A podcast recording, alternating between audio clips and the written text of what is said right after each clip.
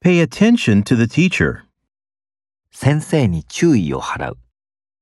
Pay attention to the teacher. Pay attention to the teacher. Have a job interview. 就職の面接を受ける。 Have a job interview. Have a job interview. Anybody can do that. 誰でもそれはできる。 Anybody can do that. Anybody can do that. Buy camping goods. キャンプ用品を買う。 Buy camping goods.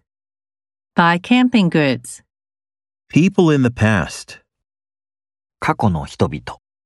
People in the past. People in the past. She is afraid of the dark. 彼女は暗闇を怖がる。 She is afraid of the dark. She is afraid of the dark.